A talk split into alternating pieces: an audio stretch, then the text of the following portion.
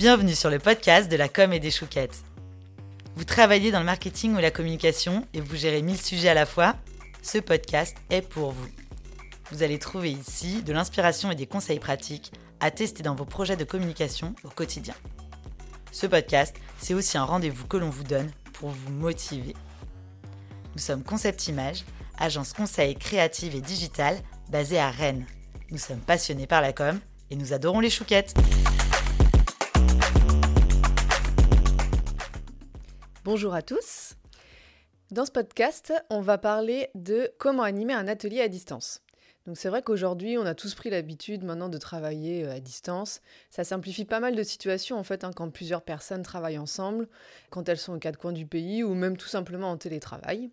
Quand on fait des réunions maintenant, c'est une habitude. On n'est plus, euh, plus stressé d'organiser une visioconférence. On a pas mal l'habitude. On sait facilement faire des présentations en partage d'écran. Euh, on sait gérer son son. On sait aussi euh, comment bien s'écouter quand on est tous plusieurs en visio et ne pas parler tous en même temps. La complexité en fait qui peut rester encore présente, c'est lorsqu'on anime un atelier collaboratif. En fait, l'objectif d'un atelier, c'est de faire travailler les participants entre eux parfois en sous-groupe, de proposer des exercices et de créer une ambiance propice à la discussion. Donc de fait, c'est beaucoup plus compliqué en visioconférence. C'est donc l'objet de ce dont on va parler là tout de suite. Donc comment est-ce qu'on peut animer des ateliers à distance? Comment se débrouiller uniquement avec des outils gratuits? Quelle mécanique est-ce qu'on favorise pour ce type de format? Et comment est-ce que l'on fait une inclusion et une déclusion adaptées à la visio? Je vais vous partager tous nos conseils, bien sûr. Si vous avez d'autres idées, surtout n'hésitez pas à nous les communiquer sur nos réseaux. Tout d'abord, les mécaniques d'animation priment sur les outils. Un outil, c'est utile, mais c'est pas une fin en soi. En fait, pour un atelier collaboratif à distance, d'ailleurs, comme pour un atelier classique en présentiel, il faut d'abord s'attacher au fond. Donc voici quelques questions auxquelles répondre avant de se lancer bille en tête dans votre atelier. Donc déjà, qui sont les participants? Est-ce qu'ils se connaissent entre eux? Quels sont leurs liens? Est-ce qu'il y a un lien hiérarchique? Est-ce que c'est les collègues d'une même équipe? Ou au contraire, est-ce qu'ils se sont croisés une seule fois dans le couloir? Quel est l'objectif de l'atelier? Est-ce que vous êtes là pour trouver des idées, pour solutionner un problème, pour arbitrer, recréer du lien, se projeter dans le futur, pour prendre une décision collective? Tout ça, c'est une question qu'il faut que vous vous posiez avant de démarrer la réflexion sur la méthode de votre atelier. De combien de temps vous disposez? C'est vrai qu'à distance, on privilégie plutôt des formats courts, quitte à découper son atelier en deux temps à quelques jours d'intervalle. Notre concentration, elle est moins bonne derrière un écran que quand on est en présentiel, surtout pour les personnes qui ont l'habitude de faire des journées entières en, en visioconférence, ça peut vraiment être très fatigant. Dans quel état d'esprit les participants rentrent-ils dans l'atelier? Parce que de fait, vous n'allez pas opter pour les mêmes méthodes d'animation selon leurs attentes ou selon leur morale. Donc une fois que vous avez toutes les questions, que vous êtes posé toutes ces questions-là et que vous avez toutes les réponses, vous pouvez déjà commencer à dessiner les contours de votre atelier. Combien vous allez faire de temps fort et d'exercices? Quelles sont les méthodologies que vous allez mettre en place pour chaque exercice? Est-ce que vous avez besoin ou non de faire des sous-groupes? Vous allez voir, on va en parler juste après, comment gérer des sous-groupes en visio. Et puis surtout, euh, quel exercice d'inclusion, donc icebreaker, et de déclusion vous allez choisir. Comment gérer des mécaniques de sous-groupe à distance Donc là, c'est pas évident. En présentiel, c'est simple, hein, vous utilisez deux salles ou alors vous utilisez deux parties de votre salle. Mais en visioconférence, ça va être un petit peu plus compliqué.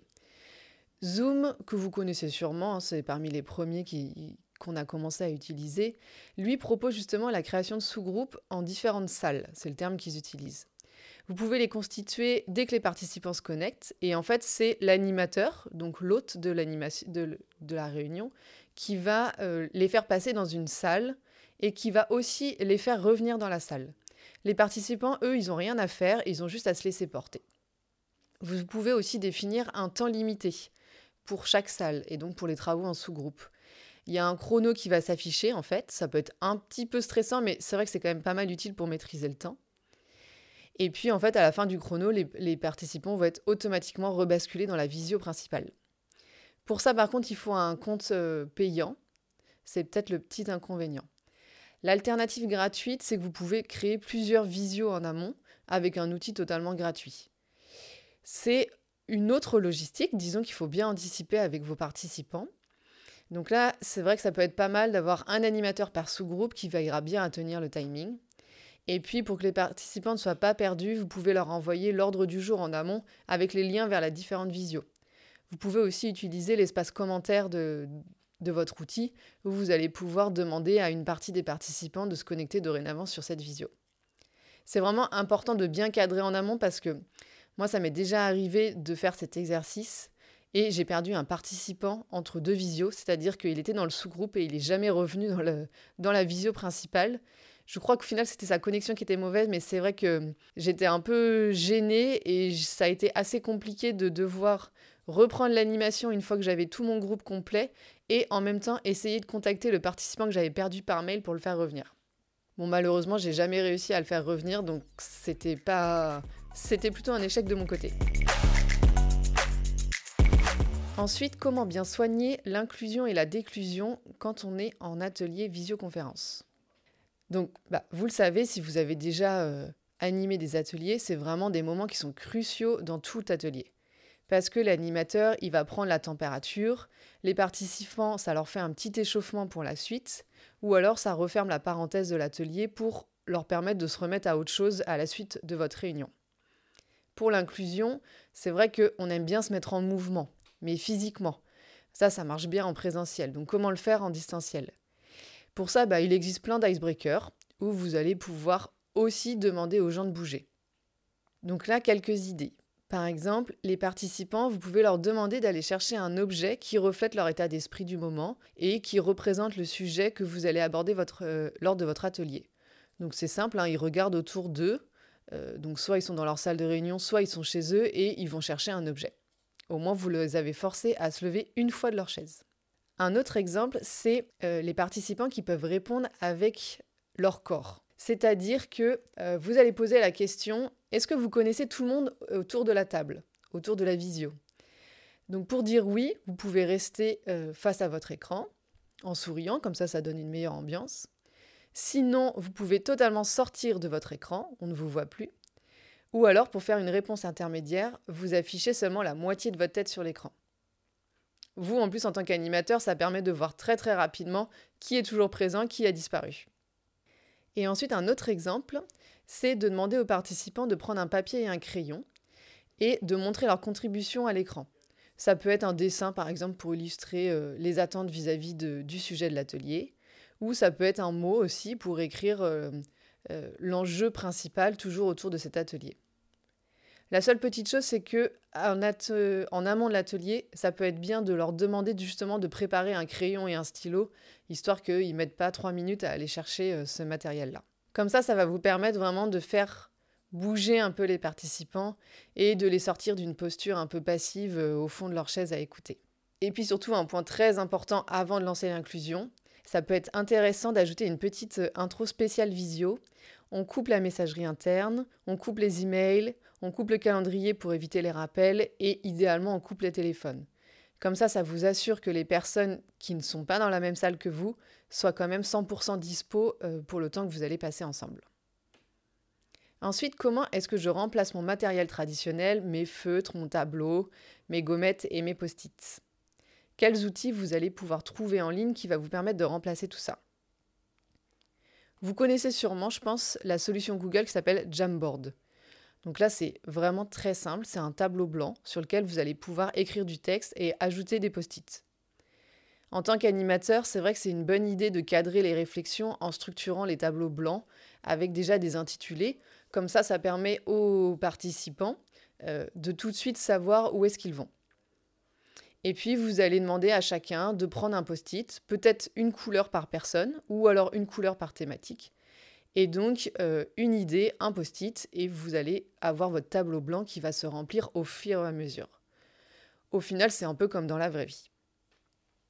Et puis sur vos tableaux blancs, au-delà du post-it, vous allez pouvoir aussi écrire, gommer, ajouter des images, pointer des éléments euh, directement à vos participants et comme ça discuter autour de, ce, de cet outil commun.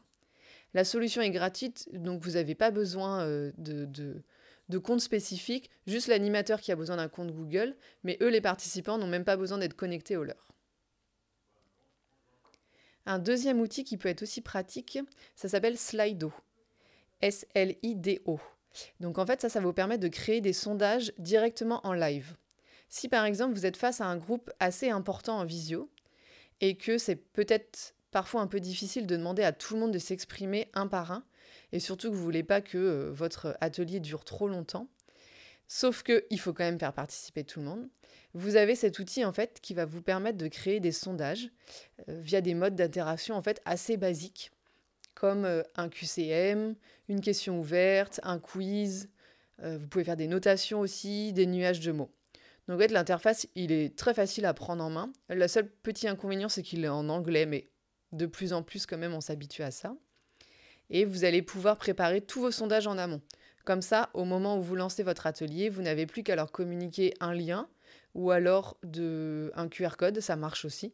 Et là, les participants vont en fait se laisser guider et ils vont avoir toutes les questions qui vont s'afficher les unes après les autres. L'avantage aussi de Slido, c'est que bah, déjà, vous n'avez pas besoin de vous connecter. Donc, les participants, ils n'ont vraiment rien à faire. Et vous voyez aussi les résultats directement en ligne. Et le petit plus, c'est que Slido est intégré à Google Slide. Donc pour ceux qui utilisent euh, la suite Google, c'est vrai que directement dans votre euh, présentation euh, Google Slide, vous allez pouvoir intégrer les questions Slido. Il suffit juste d'installer une petite extension gratuite qui vous permet de lier les deux. Parce que oui, pendant votre atelier, ça peut être intéressant d'avoir un support Google Slide, là où quand vous faites un atelier en présentiel, vous n'en avez pas forcément besoin. Faut juste préciser que le compte Slido, c'est gratuit, ça permet d'avoir 100 participants et de faire 5 sondages en même temps. Donc ça vous laisse quand même un petit peu de marge euh, pour votre atelier. Enfin, les trois règles d'or pour animer un atelier en distanciel, c'est la préparation, la préparation et la préparation. Bon, là, c'est le secret euh, assez classique, mais effectivement, c'est indispensable, que ce soit en présentiel ou en distanciel, hein, les deux fonctionnent. Mais c'est vrai qu'à distance, euh, on a des aléas un petit peu nouveaux et différents qu'il faut anticiper. Le plus gros, c'est clairement la technique, que ce soit chez vous ou chez les participants d'avoir une bonne connexion Internet, d'avoir une webcam quand même de qualité, surtout un son de qualité. D'envisager que peut-être vous aurez des participants qui auront euh, une très mauvaise connexion et que pour euh, justement leur participation, ça risque d'être un petit peu compliqué. Vous pouvez aussi avoir des participants pour qui c'est difficile de maîtriser des outils.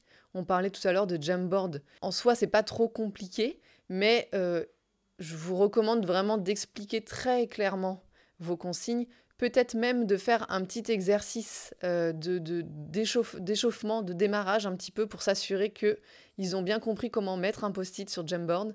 Et, euh, comme ça, ça va vous permettre d'assurer que quand vous serez vraiment dans votre atelier, euh, ils auront bien compris le fonctionnement.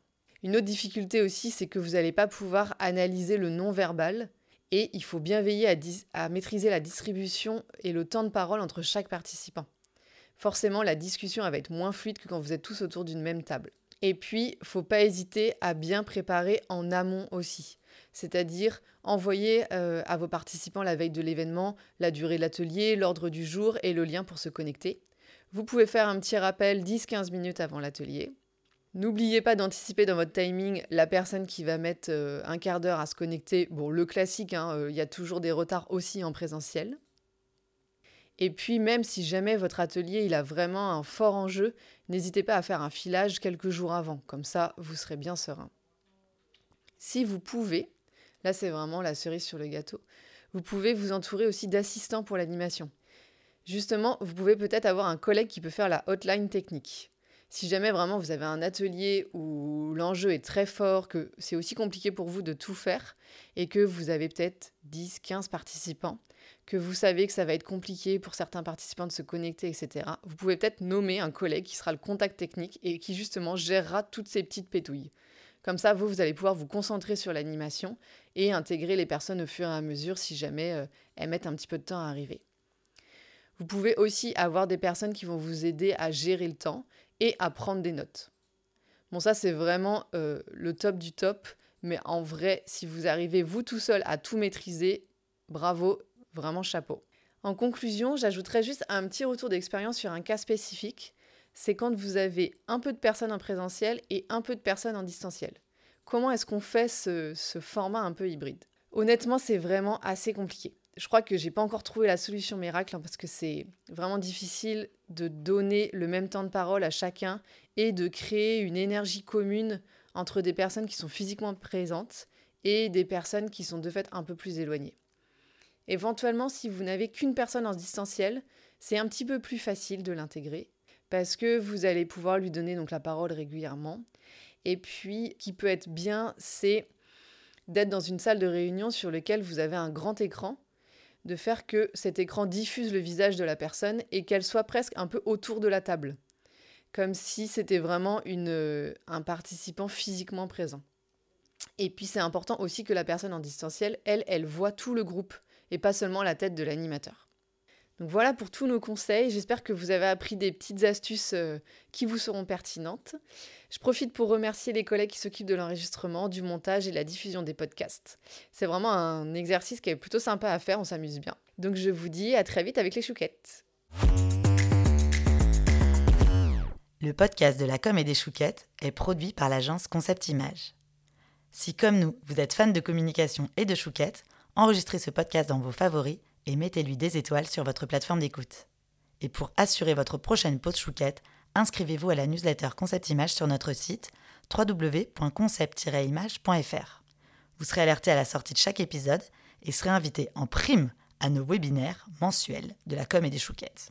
Enfin, pour votre prochain projet de communication, appelez-nous, ça nous fera trop plaisir. À bientôt!